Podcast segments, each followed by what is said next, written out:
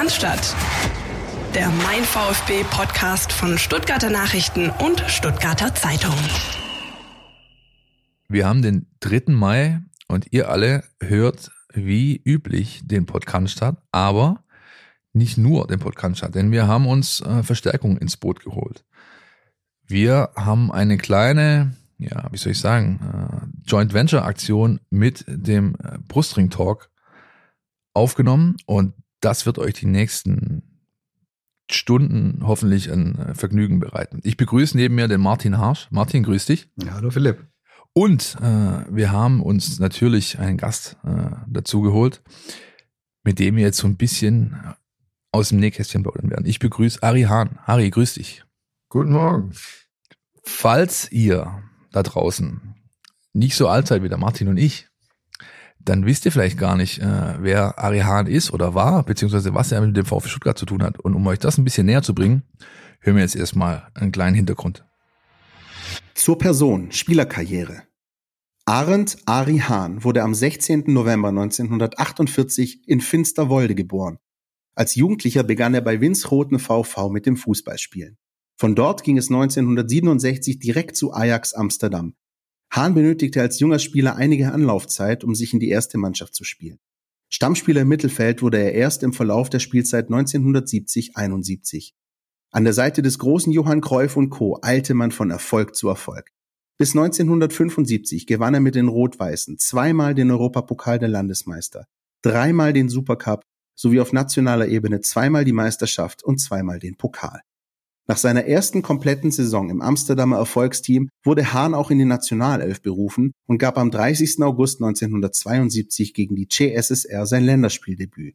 Mit Oranje stand er ebenfalls an der Seite von Cruyff und Größen wie Ruth Krohl, Johnny Repp, Rob Rensenbrink und Johann Neskens im WM-Finale 1974 in Deutschland und 1978 in Argentinien. Beide Finalspiele gingen gegen die jeweiligen Gastgeber verloren. Unvergessen aber sind Hahns Tore aus großer Entfernung in der Zwischenrunde der Fußball-WM 1978 in Argentinien gegen Deutschland und Italien, mit denen er die Weltklasse-Torhüter Sepp Meyer und Dino Zoff überwand und so maßgeblich zum Einzug seiner Mannschaft in das WM-Finale beitragen konnte. Auf Clubebene lief es sogar noch besser. Hahn verließ Ajax 1975 und suchte sein Glück in der Fremde. Er wechselte zum belgischen Pokalsieger RSC Anderlecht, wo sich seine Erfolgsserie nahtlos fortsetzte. Zweimal gewann der Holländer mit dem königlichen Klub den Europapokal der Pokalsieger, 1976 gegen West Ham United, 1978 gegen Austria Wien. Je einmal holte er sich die Meisterschaft 1981 und den Landespokal 1976. Mit dem belgischen Spitzenklub gewann er nach drei Erfolgen mit Ajax auch noch zwei weitere Male den europäischen Supercup. 1981 wechselte Ari Hahn zu Standard Lüttich, es gelang ihm mit den neuerlichen Titelgewinnen 1982 und 1983 sogar der belgische Meisterschafts-Hattrick. Daneben erreichte er mit der Mannschaft 1982 das Finale um den Europapokal der Pokalsieger, unterlag dort allerdings mit 1 zu 2 gegen den FC Barcelona. Als Spieler von Standard wurde er mit dem belgischen Bestechungsskandal in Zusammenhang gebracht, der sein Team zwar nachträglich den Titel kostete, ihn selbst aber anscheinend nicht betraf, denn der Holländer wurde nie angeklagt. Nach seiner zweiten Saison in Lüttich kehrte Ari Hahn 1983-84 nach Holland zurück. Er absolvierte bei PSW Eindhoven weitere 18 Spiele in der Eredivisie, ehe er für einige Monate nach Hongkong ging, wo er seine aktive Laufbahn ausklingen ließ und mit dem Sieg im Viceroy Cup noch einmal einen Titel gewann. Er machte auf europäischer Profiebene 414 Pflichtspiele, wobei ihm 70 Treffer gelangen. Fun Fact. Hahn ist bis heute zusammen mit dem kürzlich verstorbenen Gianluca Vialli der Spieler mit den drittmeisten Einsätzen in Europapokalfinals. Insgesamt siebenmal nahm er daran teil. Neben den fünf Siegen gab es zwei Niederlagen, 1977 mit dem RSC Anderlecht und 1982 mit Standard Lüttich. Francisco Gento führt diese Liste mit neun Europapokal-Endspielen an, vor Paolo Maldini, der Italiener stand in acht Finals.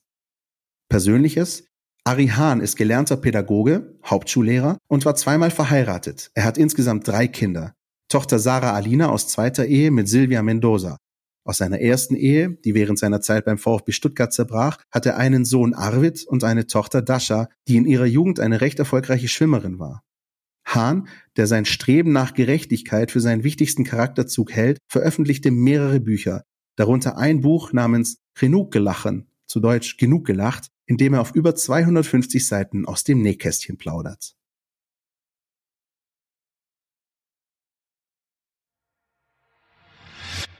Genau deswegen haben wir dich hier, Ari, wegen den Plaudereien aus dem Nähkästchen. Meine tatsächlich äh, erste Frage, die mich wirklich interessieren würde, deine Vita betreffend, was muss man alles leisten, tun, wen muss man aus dem Weg räumen, um in den 70ern bei Ajax Amsterdam Stammspieler zu werden? Erstmal ein dat we zo frech gesagt, einen großen Maul haben. das ist in Amsterdam, im Westen von Holland, sowieso äh, ganz äh, notwendig, weil man kann dich runterbuttern mit Worten. Und das muss natürlich sehr stark sein. Auch in meiner Zeit, da, äh, wo ich gekommen bin, da waren nicht viele Spieler aus Westen, äh, aus Osten, Nord und Süd, die Nationalmannschaft gespielt haben. Das waren alles Spieler äh, vom äh, Westen von Holland, Amsterdam, Rotterdam und so weiter. Also erst vor allem musst du natürlich ein bisschen Fußball spielen können. Du musst auch zeigen, hey, Moment, äh, das kann ich. Und keine Angst haben, wenn die was sagen. Jetzt habe ich das Glück gehabt, wo ich nach Amsterdam gekommen bin, dass Amsterdam äh, war ja lange her, oder Ajax sogar, ein jüdischer Verein. Aber es ist gestiftet von jüdischen Personen. Und Amsterdam steht bekannt um seine jüdische Humor. Und das haben wir auch in Winschoten. Winschoten, äh, wo ich dann aufgewachsen bin, die hat auch diese jiddische Humor. So, ich habe mich angepasst, worauf die, die Leute damals schon verwundert waren, wie einfach ich mich angepasst habe. Weil die, diese Humor hatte ich schon. Und das ist natürlich äh, war wunderbar, weil sie konnten mich nicht äh, mit ihrer ja, wie sagt man so? Das, das, das ist immer so, äh, Humor ist ja gerichtet auf, ich sag dir was, ich meine es so, aber es wird ein bisschen mit Spaß gesagt. Und dass du das nicht so ernst nimmst und sagst, okay. Also das war ein sehr wichtiger Punkt, wo ich in Amsterdam gekommen bin und äh, die, der, der Lifestyle von Amsterdam sehr schnell zu mir genommen habe. Auch dabei, äh, was, was gesagt wird, dass ich ja spät in die erste Mannschaft gekommen bin, das lag nur daran, weil mein Vater gesagt hat, du studierst erst. Ich habe erst drei Jahre studiert in Amsterdam. Und da habe ich immer mit der ersten Mannschaft trainiert, war aber kein Teil von der ersten Mannschaft, weil mein Vater wollte das nicht. Erst studieren, dann hol dein Diplom und dann kannst du machen, was du willst. War es schwer, äh, schwierig, die Geduld aufzubringen? Sehr sicher. Ich wollte ja weg bei Ajax. Auf sicher Augenblick, weil wir haben Krach gehabt über meinen Vertrag, weil die wollten mir jedes Jahr Fullprofi machen. Und meine, mein Alter, sagen wir so, mein Vater, nein, passiert nicht. Und da war ein bisschen Krach und da wollte der Assistent Trainer, der wurde damals erster Trainer in, in Holland bei Vitesse Arnhem und äh, der wollte mich sofort mitnehmen. Ja. Aber das hat Ajax ja gesagt, nein, du bleibst hier. Aber in der Zeit war natürlich so, du hast als Spieler gar nichts zu sagen. Die haben dir ein Gehalt angeboten, nicht äh, korrespondierend mit äh, der Transfersumme. Die haben eine riesen Transfersumme gehabt. Ich hatte noch nie in der ersten Mannschaft gespielt. Haben die schon 500.000 damals Gulden gefragt. Das sind heute sind das 20 Millionen ungefähr. Wenn du, und da kamst du ja nicht weg. Ich musste bleiben. Und dann haben wir uns geeinigt nochmal, auch eine riesen Story. Also wenn ich da alles über ausweite, dann sitzen wir, dann sitzen wir morgen noch hier. dann sitzen wir, aber gut, äh, was alles passiert ist, ich bin geblieben, ja. glücklicherweise, und bin dann ein Jahr später auch in die erste Mannschaft gekommen. Die äh, Art und Weise war ja, also, so stelle ich es mir vor, ähm, des, äh, des Scoutings äh, wie man es heute kennt, war damals, glaube ich, noch nicht etabliert. Ähm, wie ist man aufmerksam geworden? Windschoten ist jetzt ja nicht äh, also nein, nein, eine, der, eine große Adresse. Ja, eben. Äh, ich habe mal gehört, dass Ajax damals schon bestimmte Schiedsrichter gefragt hat, wenn du mal ein Talent siehst, ruf uns an.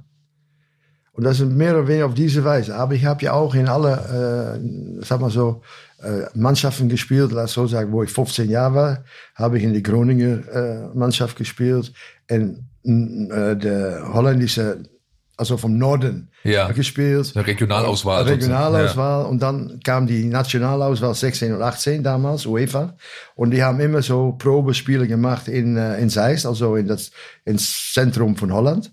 Ja, und da war ich ja immer dabei. Und beim ersten Länderspiel, der ich spielen konnte als Jugendliche, 16 oder 17 Jahre, da bin ich noch gerade rausgefallen aus, aus dem Kader von 16.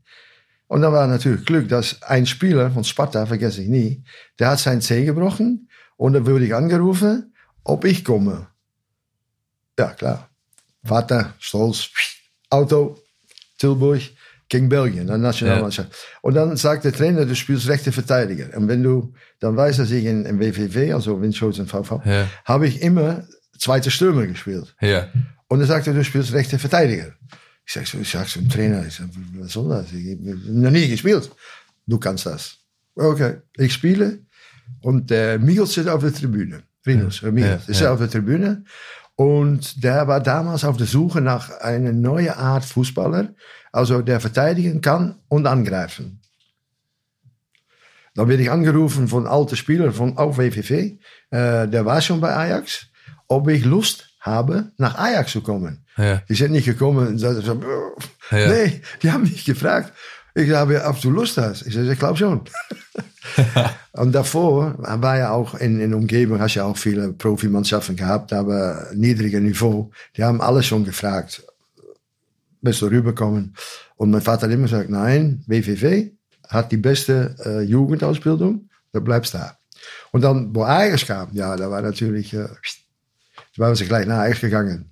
Aber das war der Michel selber, der mich eigentlich gesehen hat und sagt, den will ich haben.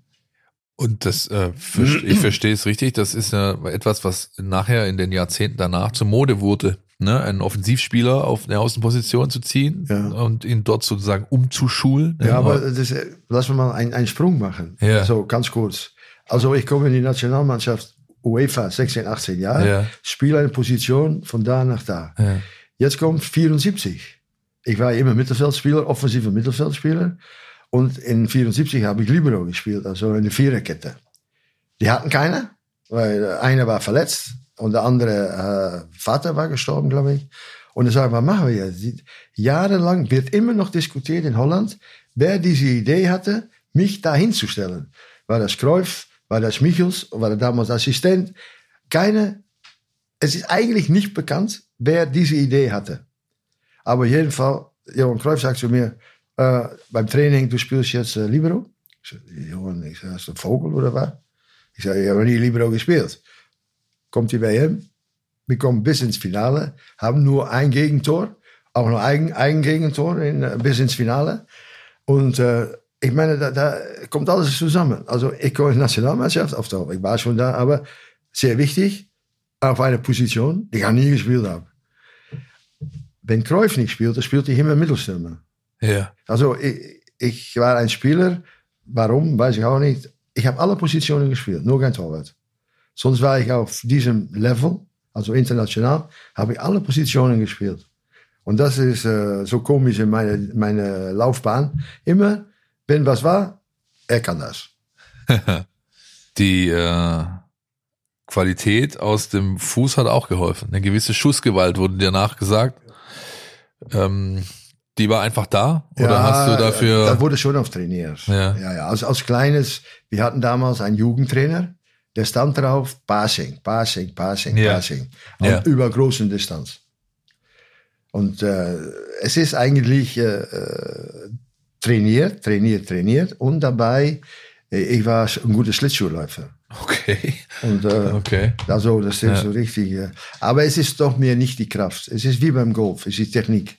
Ja ist die Weise der Schnelligkeit, wobei du dann schießt. Was viele, glaube ich, nicht wissen, ist in Holland äh, äh, oder in den Niederlanden sehr populär Schlittschuhlaufen. Ne? Wenn ihr eure Krachten zufrieren, ja, dann ja, ist man ja, da sehr oft auf Kufen unterwegs. Ja, das ist vielleicht. Ich musste damals wählen. Entweder Schlittschuhläufer. Okay. Ich war auch in der Auswahl von äh, Groningen für Schlittschuhläufer. Aber das war in 63, glaube ich. 63 war ein super Winter. Bis in März hinein. Und dann habe ich halt nur Schlittschuh gelaufen. Und dann war, äh, das Jahr später, war kein Eis.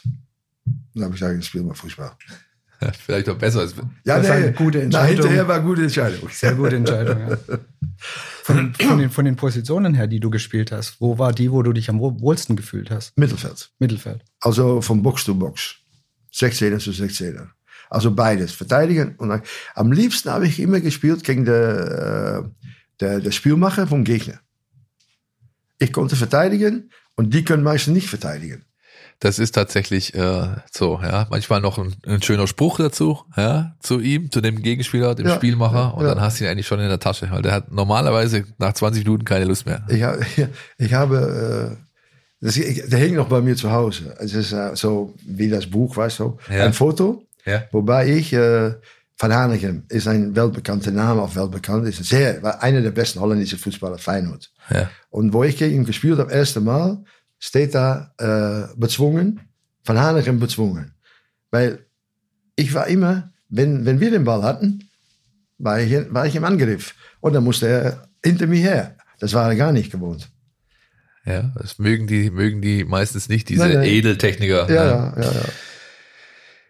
Die Erfolge auf Clubebene, die vor, äh, vorher äh, quasi ähm, ja, eingespielt wurden, die sind mit Mannschaften oder Ajax mal ausgenommen, aber die belgischen Teams erreicht wurden, die jetzt nicht, zumindest heutzutage, zur absoluten äh, Top-Etage, sage ich jetzt mal, des, des Vereinsfußballs gehören. Wie war das damals? Waren das damals Mannschaften, die ein besseres Standing haben, hatten als heute? Oder war das wirklich so, dass es Ausnahmeerscheinungen waren, auch weil zu einem richtigen Zeitpunkt die richtigen Leute in der Mannschaft zusammengefunden haben, um diese Erfolge überhaupt zu erreichen? Ja, ich muss sagen, ich, äh, ich habe ganz bewusst für Anderlecht gewählt, weil ich konnte auch zum belgischen Meister gehen. Aber Anderlecht war eine Institution. Ja. Like Bayern München in, in Deutschland, like Ajax in uh, Holland. War Anderlecht eigentlich in Belgien de, de, das Größte. Und äh, davon habe ich auch gewählt und auch geguckt, was für Spieler haben sie. Viele junge, talentvolle Spieler. Und dann haben wir auch, äh, ja, ich habe sechs Jahre bei Anderlecht gespielt. Leider sind wir nur einmal Meister geworden, weil wir hatten viel Spaß, ein bisschen zu viel Spaß. und und, äh, und, sei, und wir haben zwei Europapokale gewonnen, wir ja. haben zwei Superpokale gewonnen und nicht gegen die schlechten, gegen Liverpool und gegen äh, Bayern München, ja. die Superpokale. Ja. Also, wenn es darauf ankam, war das super. Aber in der Meisterschaft war man ab und zu ein bisschen leichtsinnig, muss man so sagen. Wir sind immer Zweite geworden, nie Erste. Und das war eigentlich schade, war eigentlich schade. Normal hätte ich mit anderen auch äh, drei, viermal Meister werden sollen, müssen. Dafür waren die Partys gut. Ist doch auch was. Ja, ich weiß, ich weiß. Das war gute Zeit. Du hattest im Vorgespräch gesagt, ähm, dass du ja keinen Berater hattest. Ja. Wie, sind dann so die Kontakte zustande gekommen? Also wie bist du zum Beispiel dann von der Ajax zu Anderlecht? Wie, ähm, ähm, wie kam das dann zustande? Also Anderlecht, die haben mich selber angerufen, der Verein. Weil die wussten, ich hatte Krach mit Ajax damals. Und das war groß in der Zeitung. Ich hatte Krach und äh, das ging über einen Trainer, wo ich gesagt habe, er raus oder ich raus. Ich sage, mit ihm will ich nicht mehr arbeiten. Und äh, das war groß in der Zeitung, das war auch vor Gericht und alles. Und dann bin ich angerufen worden durch, von Anderlecht. Und dann, äh, nee, das, das war ein, ein Vermittler von Anderlecht. Also ein Freund vom Präsident. Und der ruft mich an und sagt, du, ich habe zwei Vereine für dich, wo willst du hin? Ich sage, den da. Ich sage, ich, ich habe nie gegeneinander ausgespielt, ich will zu diesem Verein. Okay, gut, regeln wir das. Und dann bin ich nach Anderlecht gegangen. Wenn ich von Anderlecht weggegangen bin, das war der Trainer. Der Trainer ist toen nach Standard Lüttich gegangen. Und eigentlich, ich war schon 33 und der wollte mich mitnehmen. Und bin ich mitgegangen. Also ich habe nicht viel Vereine gehabt eigentlich ja, als, äh, als äh, Spieler. Ich acht Jahre bei Ajax, sechs Jahre bei Anderlecht, zwei Jahre bei Lüttich, zweimal Meister. Und dann äh, war ich auch auf ein Alter gekommen, 34, und ich habe zu dem Manager von PSV damals gesagt. Ich sage, du, also gerade ein neues Stadion und wir haben da ein Turnier gespielt. Und ich zum Manager, in diesem Stadion möchte ich nochmal spielen. Und dann haben sie mich, ja, danach haben sie mich geholt. Ja. Und dann war ich verletzt. Und durch die Verletzung bin ich dann eigentlich nach Hongkong gegangen, weil durch die Verletzung konnte ich nicht mehr 100% spielen. Und dann war ich in Hongkong nochmal. Ja, gut, dass du es selber ansprichst, weil das habe ich mir tatsächlich auch notiert, als ich die Vita durchgegangen bin. Wie kommt man dazu, nach Hongkong zu gehen zum Fußballspielen? Ja, das war in der Zeit war das, äh, waren viele holländische Spieler dort. Und das kam über einen, einen Makler, der war Sportdirektor bei MPW in Maastricht. Ja. Und er hatte viel zu tun mit Hongkong. Und er war ein Freund von Seiko. Seiko war damals große Verein in Hongkong. Und äh, weil es bei PSV nicht richtig lief bei mir, weil ich war verletzt, verletzt, hat er gesagt, warum willst du nicht nach Hongkong? So, ja, warum auch nicht? Er sagt, komm, ihr hast ein Ticket, mach deinen Vertrag selber und äh, guck mal, was machst. und so bin ich mit Tickets von ihm am Flugzeug, Flugzeug, hat mir ein Spieler von, holländischer Spieler, der schon da war, hat mich abgeholt vom, vom Flughafen und dann habe ich mit äh, Mr. Wong geredet und äh, dann habe ich zu ihm gesagt, äh, gibt es auch äh, Sicherheiten? Weißt du, er hat gesagt, so, du kannst verdienen, das kannst verdienen. Und ich kannte die, die, die, die, die Welt da nicht. Ich sage, äh, was für Sicherheit? Banksicherheit? Was Da war wie gestichen von, von ein, ein Adler, sagen wie von, von einer Schlange. Ja. Er war 1,50, aber da war er plötzlich 2,50 Meter, weißt du. Reichste Familie, hier, was willst du? so ist okay. Ich hatte die Spieler schon gefragt, ob sie re regelmäßig bezahlt wurden und alle waren positiv. Aber ich habe nur noch mal so ein bisschen versucht. Ich sage, ja, ist okay. Und äh, dabei gelang es dann immerhin, den, äh, den legendären äh, Viceroy Cup zu gewinnen. Welche Erinnerung hast du noch an dieses ein Viceroy Cup? Hab, habt ihr gewonnen in Hongkong? Ein, ein, ein Ja, okay. Die- Pokal? Ähm, Nee, nee, Meisterschaft. Das ist die Meisterschaft. Ah, okay. Und war das die Meisterschaft? Ja, okay. ja, war die Meisterschaft. Das war das letzte Spiel. Da, ich bin nach Hongkong gegangen, äh, nur für ein Turnier zu spielen. ja. Und äh, weil da dürfte ein extra Ausländer mitspielen. Und dann äh, sage ich zu ihm, ich sitze mit ihm, äh, war im Februar, und dann sage ich so, er zei, dann gehst du wieder zurück. Was für ein paar Spiele so, so, so, so. Ich glaube, das war der Falscherik. Ja. Und dann habe ich gesagt, ja, aber ich kann nicht zurück. Ich kann nicht in ein halbes Jahr zweimal vom Verein wechseln. Das geht nicht. Ah ja, gut, dann bleibst du hier. Also waren wir ein Ausländer zu viel. Und die hatten schon gespielt und ich habe da auch auf der Bank gesessen, einfach so zu gucken. Und dann immer, wenn es nicht lief, wechsel, muss ich wieder rein. Und dann beim letzten Spiel, das ging um die Meisterschaft, war ich vergessen nicht, gegen South China, die andere Verein. Also da war der Bruder von dieser Wong, der war da Ja, der Chef. okay, okay. Der war der Chef. Weil große Familie und ja, so. ja, war der Chef. Viel Geld. Und, und so. dann, und dann äh, waren wir 1-0 hinter und dann musste ich auch wieder rein. okay. Und dann habe ich ein kleines Tor geschossen noch und dann haben wir am Ende 2-1 gewonnen und waren wir Meister in Hongkong auch noch. Ja, sehr gut, sehr gut. Also rundet, rundet auf jeden Fall die, die, sag ich mal, Historie, die Vereinshistorie ab, ähm, dass du so oft äh, in den siebenmal, haben wir gelernt, in europäischen Pokalfinals standest. War dir das selbst bewusst, dass das eine, also im Vergleich, wir haben ja gehört, es gibt nur noch zwei Spieler, die das öfter waren, Gento und äh, Maldini. Ist das überhaupt bewusst gewesen? Nein, gar nicht. Bis heute nicht. Bis heute nicht, dass ich sage, was ist das? Aber was ein Moment, ein, ein, ein schöner Moment, äh, so von über zwei Jahren, drei Jahren, da hat Ajax super gespielt im äh, Europapokal noch, haben sie gegen Juventus zweimal gewonnen. Und da war ich eingeladen, bei, durch Ajax mitzugehen nach Juventus. Ich sitze im Flugzeug, wer kommt neben mir sitzen? Vielleicht sagt der Name David, Ja. Edgar. Edgar Der Davids. Pitbull mit der Brille. Ja, Brille, ja. ja genau. Er kommt neben mir sitzen, was in einem Flugzeug, zwei Sitze. Und er puckt so Dinge da oben rein in meine Dinge. Und äh, er setzt sich hin und, und nimmt sein Telefon nochmal oder was auch. Und ich guck so, ich so, na lass mal. Ich sag, wenn wir in der Luft sind, dann sage ich so, hallo. Also habe ich dann äh, nur gesagt, wir sind in der Luft. Dann habe ich gesagt, äh, darf ich mir mal vorstellen. Ich sag, so, ich sag, wir sitzen jetzt mal zwei Stunden zusammen. Lass mich mal vorstellen, Ari Hahn. Dann guckt er mich an. De, der Ari Hahn? Ich sag, ja, der. Aber nur noch über Fußball geredet. Weißt du, so, der ist ja auch nicht von meiner Zeit. Ist ja Ja. weit hinter mir schon. Und das merkst du, wie wir auch in, in, in äh, Fernsehprogrammen.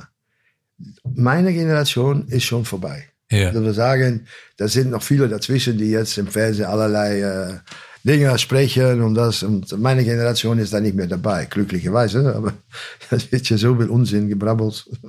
Aber gut, auf jeden Fall, das ist so ein Moment, wobei ich sage, oh je. Weißt du, das ist ein gut, weil wir ein großer Spieler. Ja. Die Zeit in Hongkong war deine letzte Zeit als aktiver Fußballer. Ja. Du bist dann quasi eigentlich umgehend äh, Trainer geworden. Ja. Ja. Jetzt lass uns erst mal hören, wie das lief, also wie quasi die Trainerkarriere vonstatten ging. Wir haben uns natürlich in den Datenbanken vergraben und, glaube ich, es geschafft, eine lückenlose äh, Auflistung zusammenzubauen deiner Trainerkarriere. Hören wir jetzt mal rein. Trainerkarriere außerhalb Stuttgarts. Nach Beendigung seiner aktiven Laufbahn wurde Hahn quasi umgehend Trainer. Schon im Juli 1984 wurde er als Verantwortlicher von Royal Antwerpen vorgestellt. Diese betreute der Neutrainer bis Dezember 1985, ehe er zum Ligakonkurrenten RSC Anderlecht wechselte. Dort konnte Hahn im Sommer seinen ersten und bisher einzigen Erfolg auf Vereinsebene feiern. Nach Ablauf der Spielzeit sicherte sich seine Mannschaft die belgische Meisterschaft. Nach einem weiteren halben Jahr wurde er im Winter 86-87 entlassen. Anschließend zog es den ehemaligen Mittelfeldspieler in die Fußball-Bundesliga. Dort war er neben dem VfB Stuttgart beim ersten FC Nürnberg unter Vertrag. Am Pfalzner Weiher blieb er nicht lange. Titellos blieb sein Engagement bei seinem früheren Club Standard Lüttich zwischen 91 und 94. Von da an zog es Hahn weg aus der Jupiler League. Zur Saison 94-95 wurde er Hauptverantwortlicher bei PAOK Thessaloniki in Griechenland.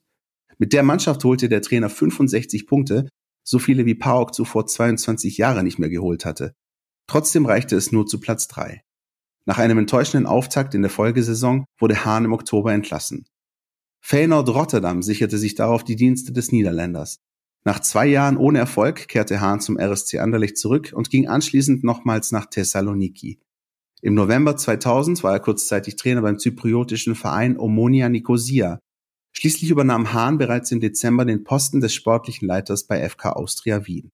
Wien sollte auch Hahns nächste Trainerstation werden, wo er im März 2001 Hans Hochhauser als Cheftrainer ablöste. Nach nur einem halben Jahr trennten sich aber wieder die Wege zwischen Verein und Trainer. Es folgte eine für seine Verhältnisse lange Pause, die bis Dezember 2002 andauerte. Zwischen August und November 2002 erfolgte ein kurzes und nicht erfolgreiches Intermezzo als sportlicher Leiter der Stuttgarter Kickers. Hahn wechselte nun auf Verbandsebene. Von 2002 bis 2004 arbeitete er wieder als Trainer und betreute die chinesische Nationalmannschaft. Nach dem knappen Aus in der Qualifikation zur Fußball-WM 2006 trat Hahn im Dezember 2004 von seinem Posten zurück. Nach einem Engagement beim iranischen Spitzenclub Persepolis Teheran wurde er im August 2006 Trainer der Nationalmannschaft Kameruns.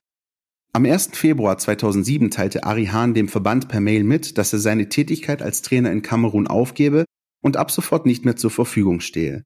Von Januar 2008 bis April 2009 trainierte er die Nationalmannschaft Albaniens. Es folgten noch Stationen bei Chongping Lifan, Tianjin Teda, 2012 ging es zu Shenyang Chongse und 2014-15 war er nochmals bei Tianjin Teda. Hahn beendete seine Trainerkarriere 2016 aus gesundheitlichen Gründen.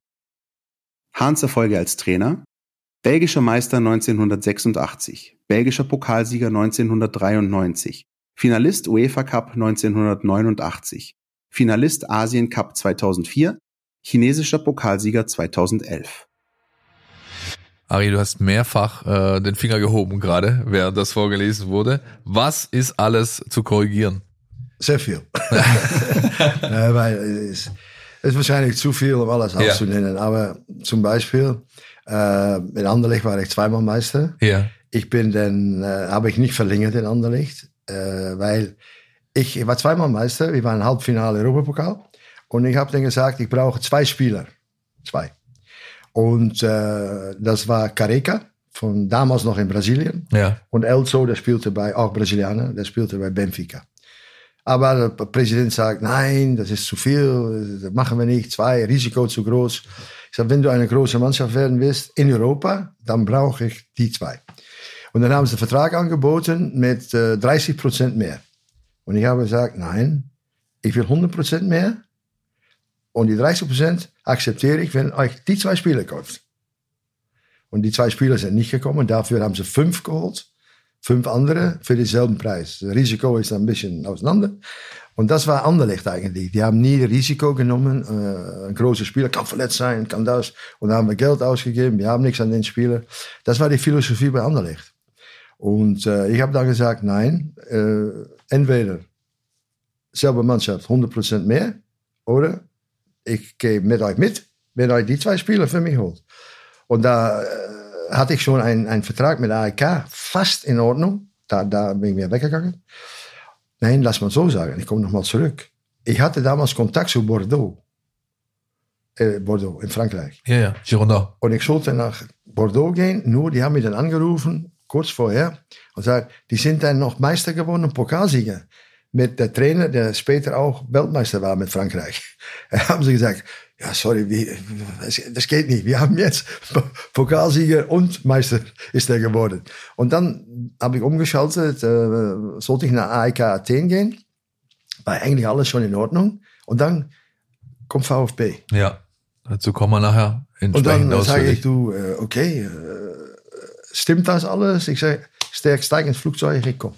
Und dann war der Uli Schäfer so, oh, er spricht Deutsch.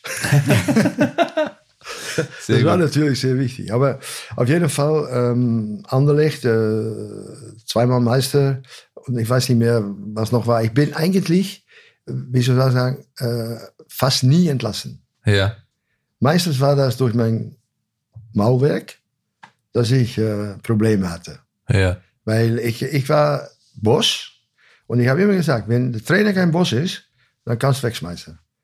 Der Trainer muss absoluter Boss sein. In, in, in der Kabine, außerhalb der Kabine, er geht mit der Mannschaft um und nicht der sportliche Direktor oder der Präsident oder zählt alles nicht. Die dürfen gar nicht in die Kabine kommen. ja. Ich habe mal einen Chinesen rausgeworfen, ich sage, was bist du hier? Weißt du? ja das war der auch nur 1,50 groß, dann war es nicht so schwer. Nein, nee, sag ich, aber das war bei mir. Ja. War, war einfach so. Ja, und dann kriegst du ein bisschen Reibung, weil die wollen alle äh, wollen sie mitreden. Und dann hast du keinen Erfolg. Kein.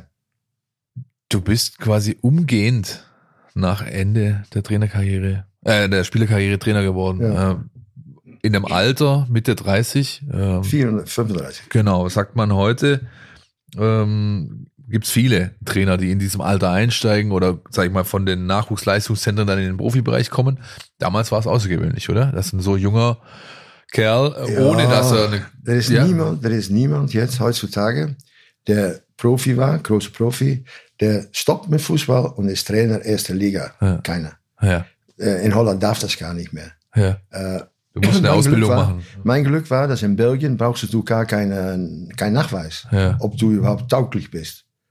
Jetzt ja. Jetzt hast du ja eine europäische License. also UEFA Pro Lizenz, Pro- ja. Pro Genau, Lizenz das musst heißt, es gab keine Trainerlehrgänge. Wo ich in China damals. war Okay. damals, bei- ruft einer mich an, ob ich in Europa wieder Trainer sag, Hast du die Pro-Lizenz? Ich wo, keine Ahnung. Was ist das für ein Ding?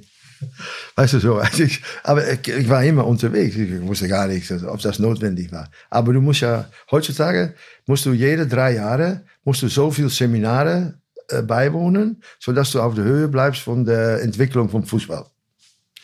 Das war alles nicht in meiner Zeit. Und in Belgien brauchte ich keine Papiere. Äh, also, ich bin ja von Belgien nach Deutschland gegangen. Und dann sind sie dahinter gekommen, dass ich auch keine Papiere habe. Ich habe ja also fast vier Jahre trainiert. Of drei Jahre bei, bei VfB in Nürnberg ohne Papiere. Ich hatte keine Lizenz. Das ein bisschen spannend, weil auch gerade, ähm, wenn man das jetzt gerade so vertragliche Situationen ähm, anspricht oder anschaut, hat es auch im Vorgespräch ja gesagt, äh, dass auch deine vertragliche Situationen mit den jeweiligen Vereinen am Anfang, sag mal, eher sehr lose geregelt waren. Das ist eigentlich sehr spannend und ich glaube, Ja. heute alles nicht mehr so ich, wollte, vorstellbar. ich ne? wollte gar keinen festen Vertrag. Ich habe immer gesagt, wenn es nicht mehr geht, gehen wir. Sowohl ich als der Verein. Und das ist beim ersten Mal, dass das äh, so war, beim ersten Verein vor allem, äh, bin ich dahinter gekommen, ich wollte weg nach Anderlecht und ich musste zahlen, sofort zu gehen. Also habe ich den Verein bezahlt, um nach Anderlecht zu gehen. Weil er sagt, nein, nein, drei Monate. Wie ein normales äh, Arbeitsverhältnis. Ja. Und dann sage ich, okay, dann hilft mir eigentlich nichts. Das hilft nichts. Also haben wir gesagt, okay, dann unterschreiben wir die Verträge. Aber das war nie meine Absicht. Meine Absicht war einfach, ich trainiere, ich kriege mein Geld, nicht gut, ich gehe. Dein, äh, deine Art und Weise zu coachen, ähm, hat dir deine, sag ich mal, Ausbildung geholfen, also die pädagogische Ausbildung, die du, was du studiert hast? Ähm, oder war es einfach nur so, pass mal auf, ich war Spieler, ich habe ich hab die größten Spiele gespielt, ich habe unter den besten Trainern trainiert. Ähm, das reicht eigentlich, um mi- mich dann wiederum jetzt als Trainer vor einer Mannschaft entsprechend präsentieren zu können. Nein, nicht ganz, nicht ganz. Also erst musst du und du, du siehst auch, dass viele große Trainer einen pädagogischen Hintergrund haben. Ja. Weil du, du warst ja in der Zeit 20, 22, heute hast du ja 40 Spieler, das ist noch ein bisschen schlimmer. Aber wir hatten ja 22 Spieler, die musst du alle bei Laune halten, da musst du auch eingreifen können und sagen, das passt mir nicht, das passt, und auch den richtigen Ton finden. Und wenn du dann auch noch einen Fußball-Hintergrund hast, wo, wo speziell, also die, die, die, die, ja, wie sage ich das? Das Training, das, das taktisches Verhalten sehr gut trainiert wird, so wie bei Ajax, äh, hast du eine riesen Bagage, um dann Trainer zu werden. Weil Fußball brauchen sie nicht zu erzählen, aber für eine Truppe zu stehen und 22, die nur gucken, wo du einen Fehler machst, das ist viel schwerer. Offensichtlich ist es dir ja gelungen, an, an, an vielen Stationen ähm, diese sag ich mal, ähm, es ist jetzt nicht nur europäische Mannschaften, du hast natürlich dann irgendwann auch, äh, bist auf Verbandsebene gewechselt, äh, warst viel in Asien.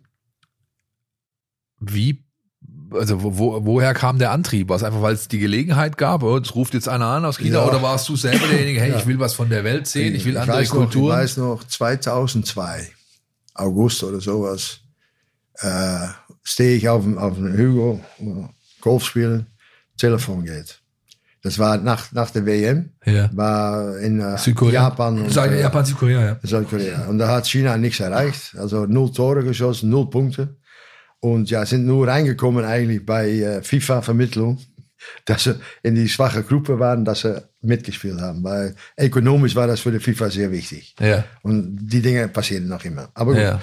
Und dann haben sie nichts erreicht. Und dann werde ich angerufen, äh, August, also Ende August bin ich äh, in Spanien, stehe auf den Abschlag, Telefon, nehme Telefon an. Ja, hallo, Freund von mir.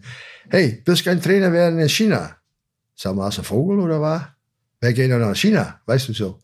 Und ich war nämlich mit äh, Feyenoord Rotterdam, äh, war ich als Spieler, nee, als Trainer, waren wir mal da gewesen, Ja. in 95. Und da habe ich damals gesagt, da war China ein Aufbau. Also überall Kräne, weißt du. Und dann habe ich gesagt, ich bin jetzt zweimal in China gewesen, das erste und letzte Mal. Aber dann werde ich angerufen und ich sage, ver- vergiss. Ich sage, ah, aber das hat ein bisschen auf mich eingeredet. Ich sage, naja, weißt du was, rufen wir noch mal in einem Monat oder was wieder an. In der Zwischenzeit habe ich viele Freunde gesprochen, also die in China arbeiten oder äh, hin und her, also Business haben. Und die haben damals zu mir gesagt, wenn du nicht gehst, wo bist du? Warum? Weil das, das, das, das. Okay, dann bin ich gegangen und ich muss sagen, ich habe es nie bereut. Weil es eine Nation war, die im Auf, Aufbruch begriffen war, oder? Ja, richtig. Es war ja ein Aufbau. Du, du auch, du musst so sagen, in, jetzt mit Xi Jinping Ja. ist es ganz was anderes wieder. Das Land ist wieder zurück in, in, in alte Muster?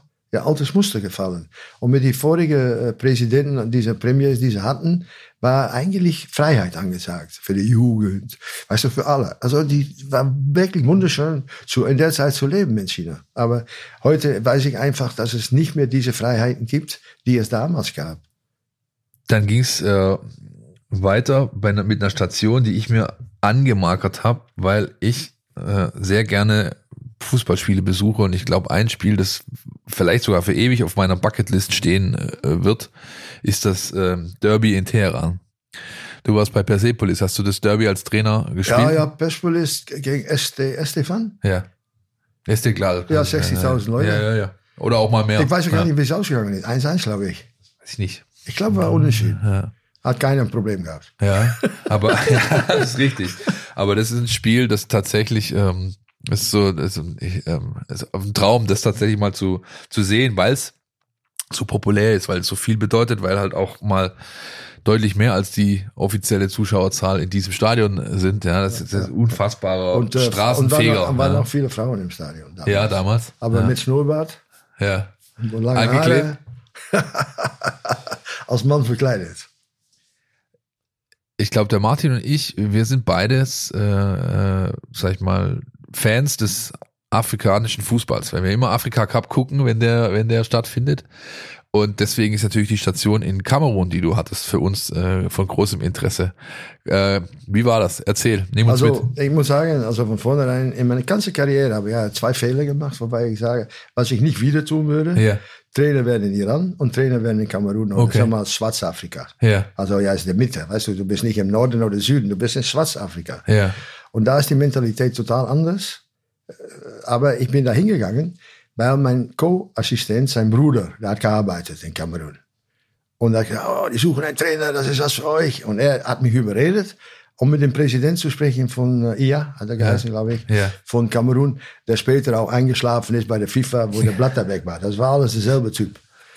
Und dann, und dann äh, äh, habe ich mit ihm geredet in Paris, weiß ich noch. Und dann habe ich, habe ich meinen Freund, äh, Assistent angerufen. Ich sagte, du, das wird nichts. Das ist, das ist nicht genug Geld. Ich sagte, du kriegst so viel, du kriegst nicht so viel und so. Ich sagte, sagte er, ah, mach mal, mach mal, mach mal. Ich sagte, "Ah, okay, wenn du willst, dann machen wir den Scheiß.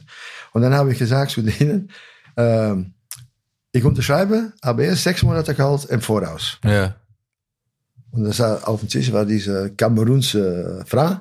ja, war so, so ein Paket. Ja. Geht in, in meinem, äh, ein kleiner, in so ein kleiner, äh, äh, ja, sag mal so, wie haben wir so, so, so ein kleines Auto. ja. so ein Palett. Wurde Reingeschoben. reingeschoben. Und dann, ich sag, ich brauche doch nicht zu zählen, ne?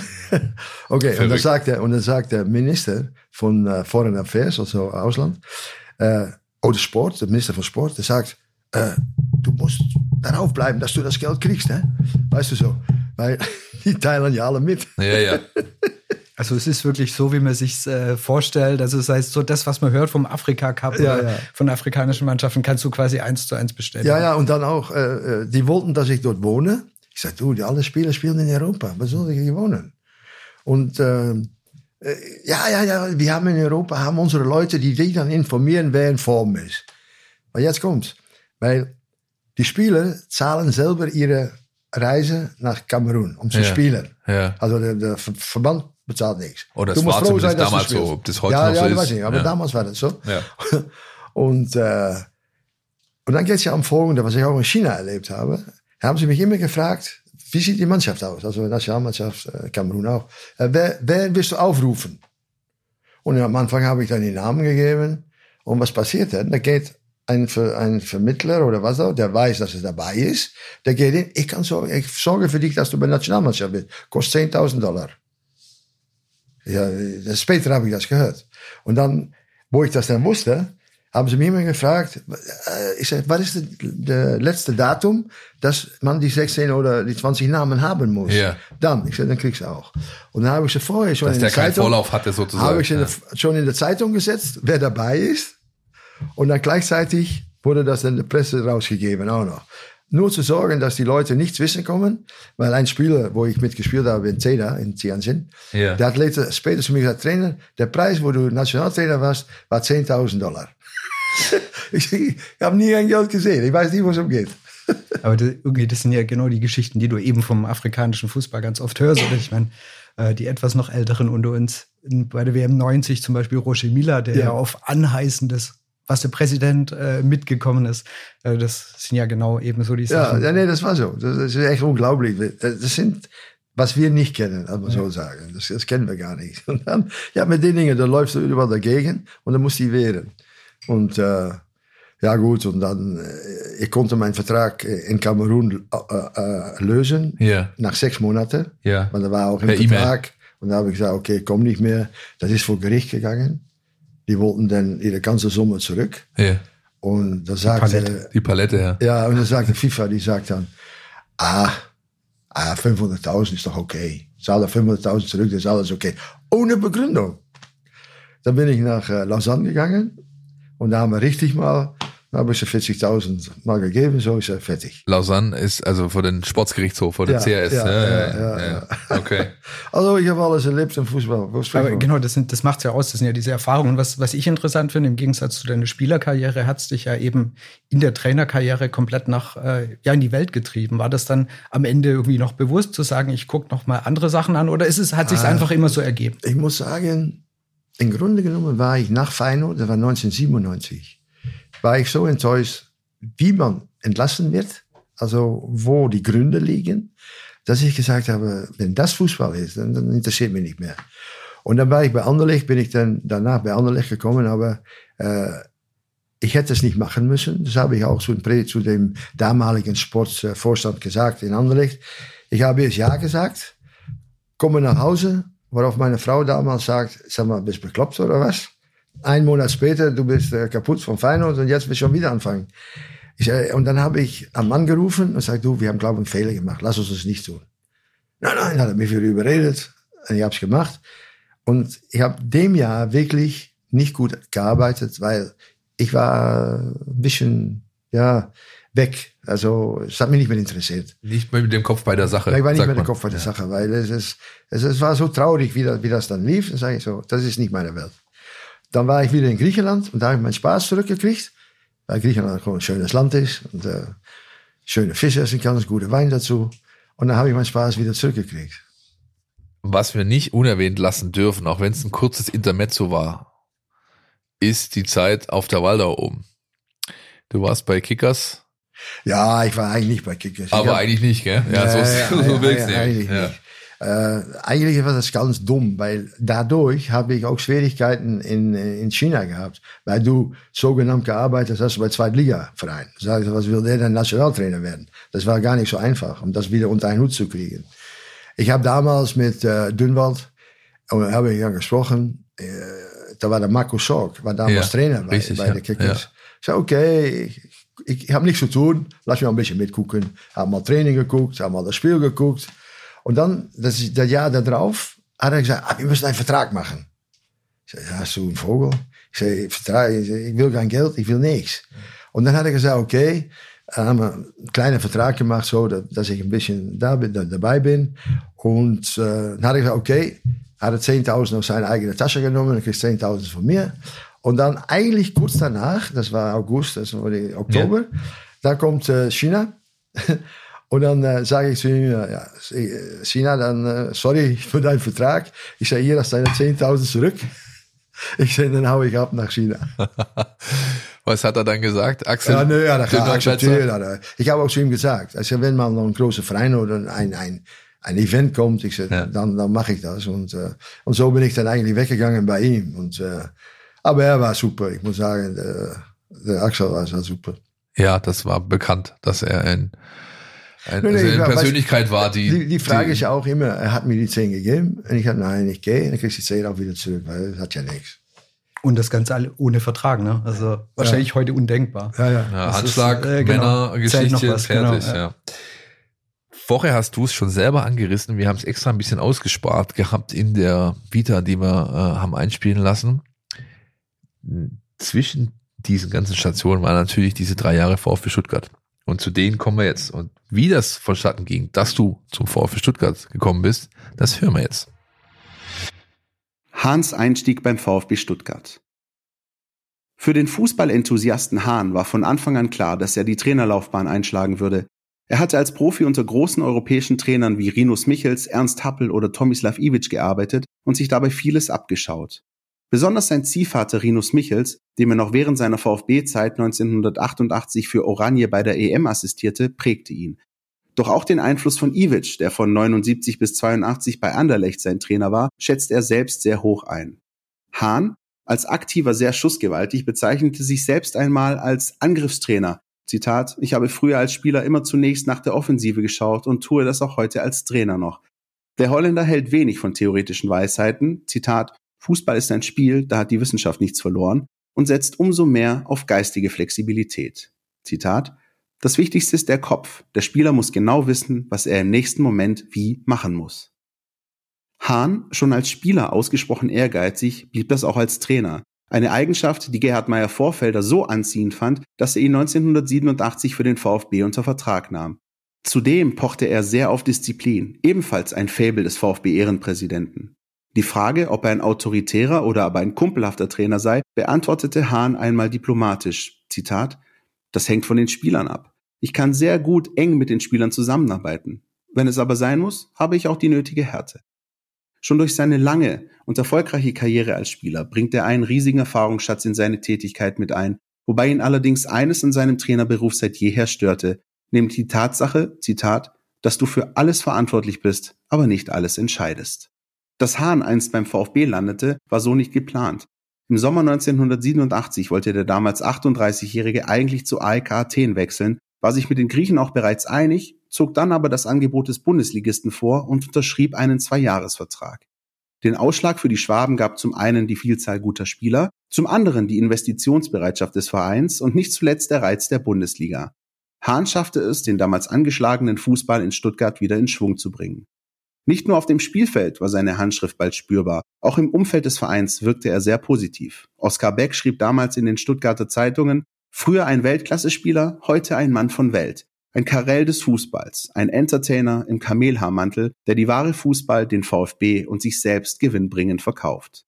Sportlicher Höhepunkt der Zeit unter Ari Hahn war für den VfB, der 1987-88 in der Bundesliga Vierter und im folgenden Jahr Fünfter wurde, der Einzug ins Finale des UEFA-Pokals, wo sich die Stuttgarter gegen Diego Maradona und den SSC Neapel geschlagen geben mussten. Ari, ganz am Anfang der Sendung hast du ihn schon erwähnt, äh, wie er damals auch mit derjenige war, der dafür gesorgt hat, dass du bei Ajax als Spieler gelandet bist. Ja, und äh, auch gerade eben wurde wieder erwähnt, das war Rinus Michels. Ziehvater, ist das richtig? Äh, oder Mentor, ist das richtig ja, eingeordnet? Kann man schon sagen. Ich habe, ich habe, äh, ich war, bin in 67 nach Ajax gegangen und der Michels ist in 71 weggegangen. Also ich habe vier Jahre mit ihm trainiert. Das hat schon geprägt. Also da, da bist du, ich habe sehr gute Trainer gehabt. Happel habe ich gehabt, ich habe äh, Gutals, Ivic. Auch in meiner Jugend hatte ich gute Trainer. Aber die vier Jahre bei Ajax, da ist Michels ist ja nach Ajax gekommen um den Verein nach vorne zu bringen, um eine professionelle Mentalität beizubringen. Und Michels, das weiß gar keiner, war ein sehr lustiger Typ. Ja. Aber wo er Trainer geworden ist, war mit lustig Finish. Ja. War, er war richtig Disziplin. Aber ich habe Zeiten gehabt mit ihm, Nationalmannschaft in 74. Ich, ich bin immer um sieben aufgestanden da in der Vorbereitung. Er auch. Und aber Kaffee getrunken, Tee getrunken. Und dann haben wir nur geplaudert. Nicht über Fußball. Also. Sobald ein Spieler die Treppe runterkam, aufgestanden, weggelaufen. Er wollte gar nicht, dass nur die Dinge kommt, ob ein Spieler bevorzugt oder was auch. Der war immer außerhalb.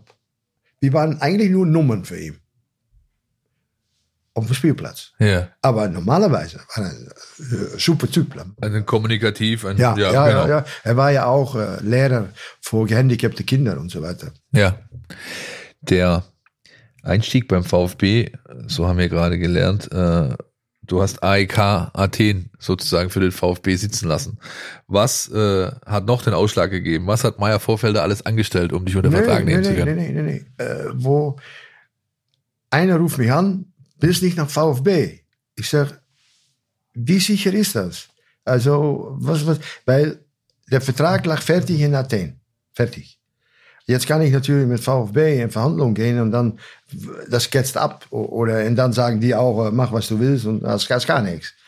Und da habe ich gesagt, wie sicher ist das? Und dann haben die gesagt, das ging um die Summe. Ich sag, ist das die Summe im Monat? Ist das richtig? Ist das so? Dann haben gesagt, ja, das ist so. Okay, ich steige jetzt ins Flugzeug bei Stuttgart. Äh, er holt mich ab. Haben wir direkt eine Sitzung gehabt mit äh, Meier Vorfelder und der Vorstand oder was auch da ja, ja. damals geheißen hat. Äh, und äh, haben mir allerlei Dinge gefragt. Das, das, das, das. Sag ja, okay, gleich unterschreiben. Dann sind die von Griechenland, die waren vor meiner Tür in Belgien. Die wollten mir ja noch, äh, die, die, wollten, die wollten das nicht akzeptieren. Ja. Und es war nämlich ein Satz in der Teletext, wobei ich sagen könnte, nein, ich komme nicht. Ein Satz. Ja. Und der Satz war, ich war in Athen, ich habe immer gesagt, ich brauche vier große Apartments, vier Schlafzimmer. Ich habe zwei Kinder, ich und dann bin ich Besuch ab. Ja, schwer zu finden und so. das ist nicht mein Ding. Jetzt, jetzt äh, haben sie mich das zugeschickt, diese, diese Teletext. Und es stand tatsächlich Apartment, drei Schlafzimmer.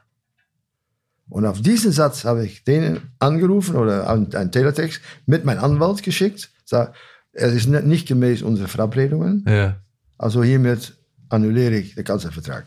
Schlafzimmer haben, machen den Ausschlag. Das und dann habe ich, und dann habe ich äh, VfB. Man, ich wollte dann nach VfB. Wo VfB gekommen ist, wollte ich eigentlich nach VfB. Bundesliga. war damals schon tatsächlich ein, ein, ein ja, Hauptreiz, nee, die Bundesliga klar, trainieren zu können. Ne? Ja, klar. Ja. Mein Kollege Oskar Beck hat, äh, haben wir vorhin gehört, äh, zitiert worden. Hattest du jemals einen Kamelhaarmantel? Ja. Echt? Ja. ja. War das damals? Mit weißer Schal.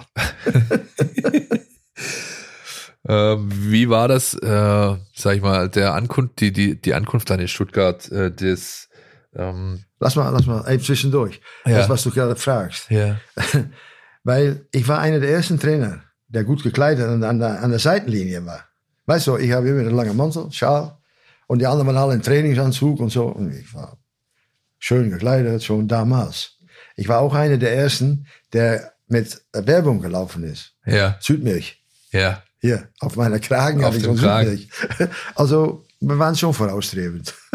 ich glaube, so ein bisschen voraus musst du halt sagen, wo der VfB hergekommen ist. Ja. Die Saison davor war Egon Cortes Ja, Trainer ja, und es ja, war als ja. VfB-Fan eine ganz, ganz schwierige Zeit. Ja. Ich nenne es mal so ein bisschen Bleiern war das. Also es war ähm, Ja. sehr viele Heimniederlagen und äh, so gesehen hast du auch ein bisschen die äh, Lebensfreude zurückgebracht zum Ja, Verein. nee, da, da, darum geht's ja die ganze Zeit beim VfB. Äh, der, der Verein ist immer ein guter Verein gewesen. Wir sagen, guten Fußball gespielt. Und bei der Egon war das äh, nicht mehr so. Egon äh, hat ein bisschen hier die Boel versaut, lass mal so sagen. Und das war natürlich auch einfach für mich. In dem Moment, wo du Nachfolger bist. Aber du musst auch immer als Verein gucken, dass du sagst, ich habe einen bestimmten Trainer, das klappt nicht. Dann muss ich ja auch sein Gegenpol haben. Und nicht Oder- derselbe Typ. Weil Dann, dann, dann hilft mir das nichts. Also oft ist es so, du, du hast eine, eine, zum Beispiel bei Ajax hatten wir ja Michels. Ja. Disziplin vorweg. So wird gespielt. Und wenn du einen zwischen die Beine gespielt hast, dann hat er gesagt, nächstes Mal hole ich dich raus. Hè? Das gehört nicht am Fußballplatz, zwischen die Beine spielen. Das ist Zirkus. Dann ist Kovac gekommen, unsere, der, der Rumäne, Ja. Stefan. Und der hat uns freigelassen. Mit all unserer Disziplin, die wir in den vier Jahren aufgebaut haben, hat er laufen lassen und dann kam die ganze Klasse raus. Ja. Das, wenn du wieder so eine wie Michels bekommen hättest, wäre das sicher nicht so gelaufen. Weil alle waren schon sauer und dann hat er wieder das, hat er wieder das, lass uns doch Fußball spielen. Du. Und auf der anderen Seite, wenn du Fußball gespielt hast, dann, dann schleicht ein, ein Ding rein, ach, es geht ja, es geht ja. Und es wird immer, immer schlechter, schlechter. Dann brauchst du wieder einen, der draufhaut. Das heißt, du hast, also du sagst damit ganz klar, du hast von dem Vorgänger profitiert. Ja, weil meine, meine Art genau umgekehrt war. Und ich denke, man muss auch ein bisschen gucken, was für Spieler das waren. Also es war ja einfach so, wenn man ähm, gerade die Saison mit äh, Egon Cortes sieht, es ist ja nicht so, dass der VfB damals eine schlechte Mannschaft hatte. Ich einfach so ein paar Namen. Eike Immel, Guido Buchwald, ähm, Karl Allgöwer, Askil Sigurvinsson, Fritz Walder, Ja, Fritz Maurizio ist gekommen, Gaudino. wo ich gekommen bin. Genau. Also, wo Jürgen ich, gekommen, wo ich gekommen bin, wo ich gekommen bin, haben sie drei Spieler geholt. Gaudino, Schüttele und Fritz Walter. Und da waren in der Laufe des halben Jahr war ein Riesenkrach in der Mannschaft. Und ich wusste auch nicht, wo es an lag. Äh, Gaudino, Klinsmann, das ging nicht und, und Fritz. Und da habe ich immer geguckt, ich sag, was ist los hier? Weißt du, ich bin jetzt neu. Wir sind sehr gut angefangen und dann plötzlich lief es nicht mehr so. Dann habe ich gesagt, was, was ist los hier? Dann habe ich das, sicher Augenblick, ähm, habe ich dann gesagt, so, es gibt eine Sitzung, ganze Mannschaft kommt, 1 Uhr nach dem Training, nach dem Essen. So. Morgens früh war ein Training. Und in dem Training sehe ich so klar, was los ist. So von äh, Gaudino und Klinsmann, die, die haben den Ball nicht zueinander gespielt. Haben den Ball nicht zueinander gespielt. Und dann sitzen wir so, ich sage, du, es läuft hier nicht, äh, hat jemand was zu sagen? Na, dann fragst du mal die Spieler. Keiner sagt was. Ich sage, wenn keiner was sagt hier, ich glaube, da muss ich was sagen. Aber dann habe ich gesagt, Gaudino, deine Meinung jetzt, was läuft hier? Trainer, alles okay. Ich sage, nicht lügen.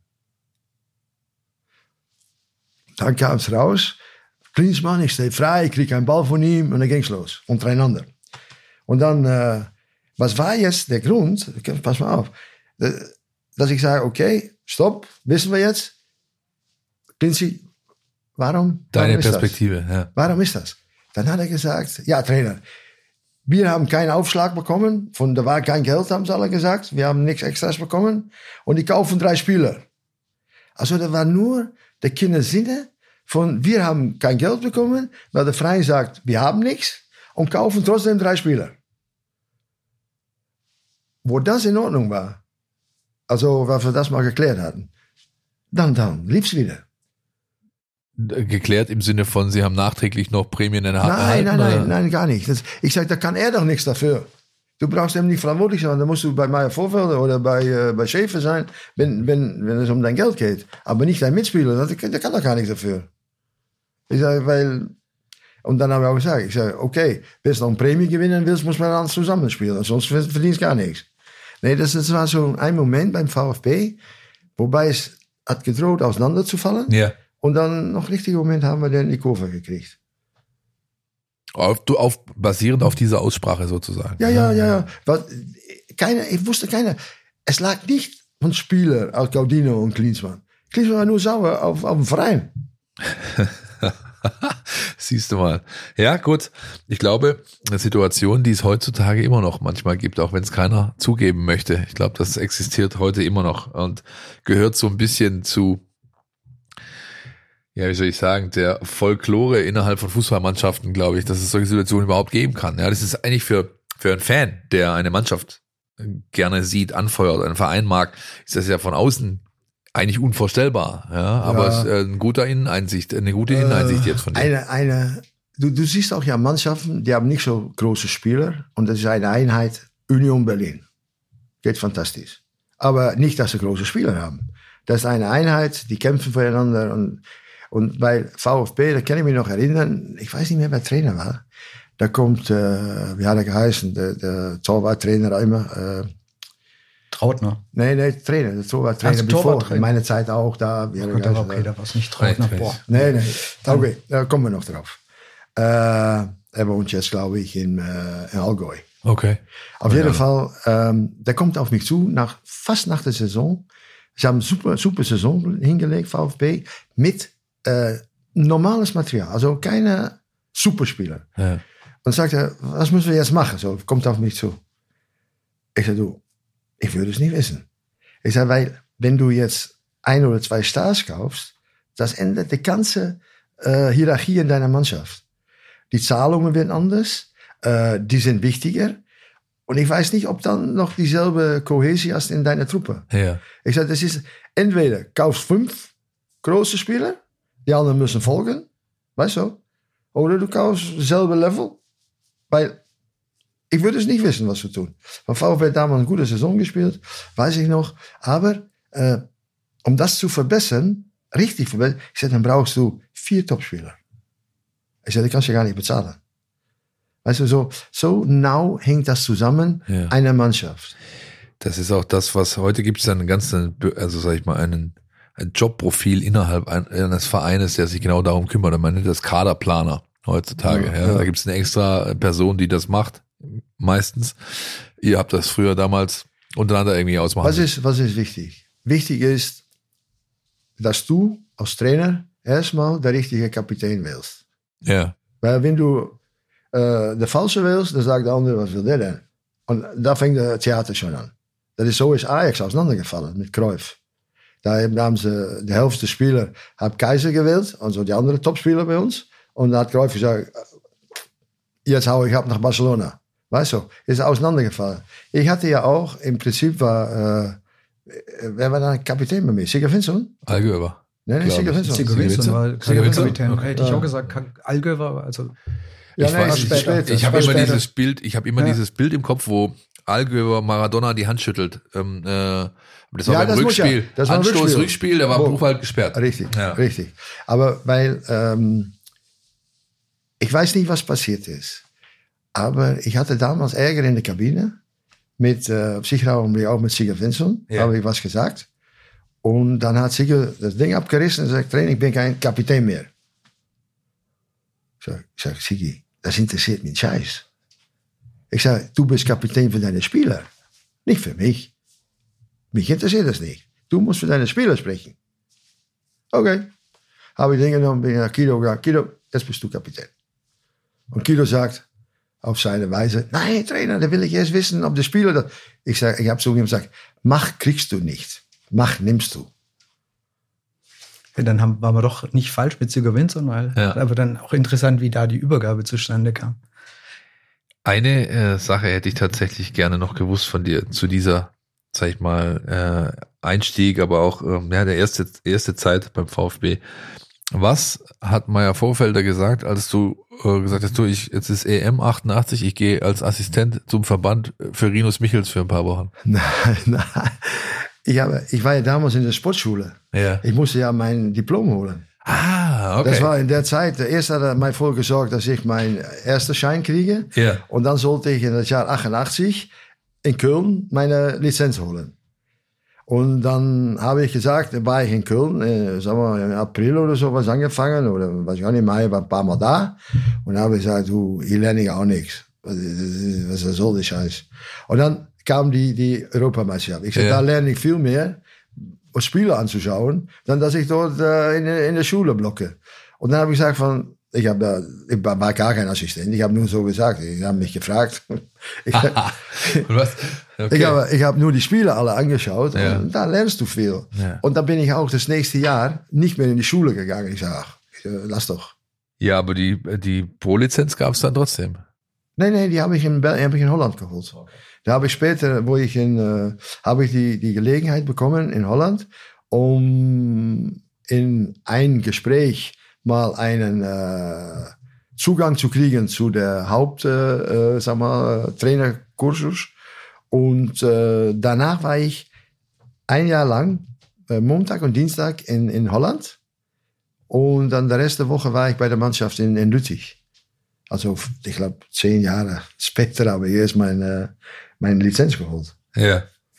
Aber da muss es einer haben, sonst äh, hast keine Chance gehabt. Das ist irre. Heutzutage darf man 14 Tage an der Linie stehen in der Bundesliga. Ja, ja. Dann muss jemand entweder für dich Ich einspringen, also muss jemand für dich einspringen, der eine Lizenz hat. Also Ja, ja. es reicht auch, wenn du einen Co-Trainer dazu holst, der dann diese Lizenz hat, dann darfst du weitermachen. Aber du kannst nicht als Trainer sagen, ich mache wusste das ja nicht. Ja. Mein Vorvater damals auch der Ente, Willi, Ja. hat er auch zum ersten Trainer gemacht, was ich gar nicht wusste. Hat er bei dem, beim DFB war das so. Das dann, das dann Entemann als. Haupttrainer. Okay. Da sind, glaube ich, noch jede Menge Anekdoten drin zu dieser VfB-Zeit. Und äh, die heben wir uns auf für die zweite Folge, würde ich sagen. Am 17. Mai hört ihr den zweiten Teil dieser Aufnahme mit Ari Hahn. Da werden wir natürlich wieder das Nähkästchen rausholen und uns dann durch die VfB-Zeit von ihm arbeiten bis zum großen Höhepunkt. Und das sind die beiden Endspiele gegen den SSC Neapel im UEFA-Pokalfinale damals 1989. Ich würde sagen, bis in zwei Wochen. Podcast Der Mein VfB Podcast von Stuttgarter Nachrichten und Stuttgarter Zeitung.